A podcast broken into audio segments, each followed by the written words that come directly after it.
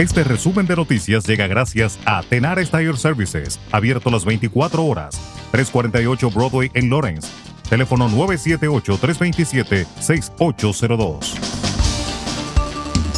La policía de Lawrence identificó a una mujer muerta en un tiroteo el 31 de diciembre, dijeron las autoridades. Los oficiales que respondieron a los informes de disparos en Park Street encontraron a una joven mujer que sufría una herida de bala, dijo la policía. La mujer, identificada como Yumil Celadilla, de 22 años, de Lawrence, fue llevada al hospital y declarada muerta. El incidente está siendo investigado por la oficina del fiscal de distrito junto con la policía de Lawrence y la estatal, y no se cree que haya sido un acto de violencia al azar, según las autoridades. El secretario de Educación de Estados Unidos, Miguel Cardona, aseguró este domingo que el objetivo es mantener los colegios abiertos para que los estudiantes asistan en persona, aunque reconoció que puede haber algunos problemas en el inicio del año debido al aumento de casos de COVID-19.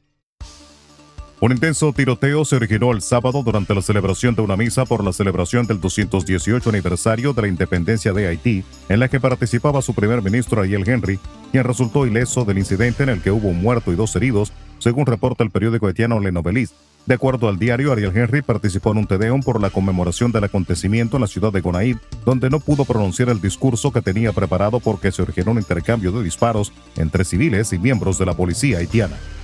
En República Dominicana, la concentración número 58 de la Batalla de la Fe fue definida por el pastor Ezequiel Molina Sánchez como el más grande desafío del ministerio fundado por su padre Ezequiel Molina en todo el tiempo que llevan.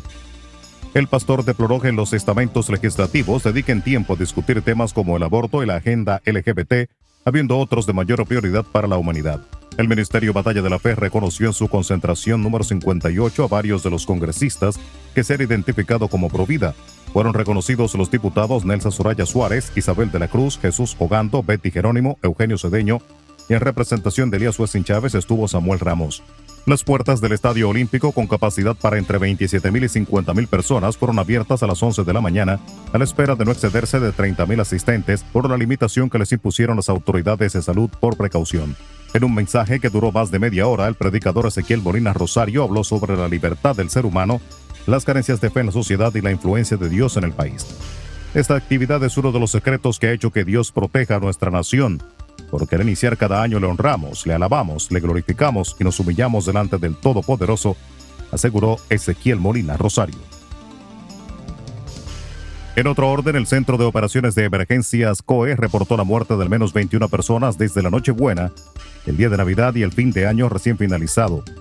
Las muertes durante las festividades de Nochebuena y Navidad fueron 14 y se redujeron este año en un 45% con relación al 2019. Muchos de estos decesos por accidentes de tránsito, intoxicación alcohólica y de alimentos no ocurrieron dentro del dispositivo controlado por las autoridades.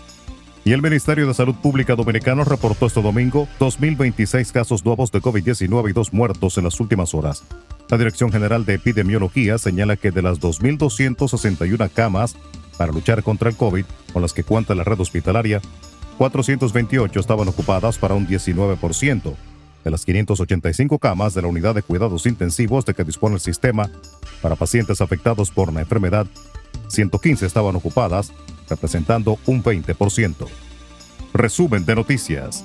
La verdad en acción. Jorge Auden. Conduzca seguro confiando el cuidado de sus ruedas a Tenares Tire Services, abierto las 24 horas, los 7 días de la semana. 348 Broadway en Lawrence. Al comprar gomas nuevas, recibe reparación de por vida, además de otros servicios también de por vida. Tenares Tire Services también ofrece alineación y balanceo y autodetailing. Las mejores gomas nuevas y usadas en Tenares Tire Services, con el trato afable de Brian de Peña y su equipo.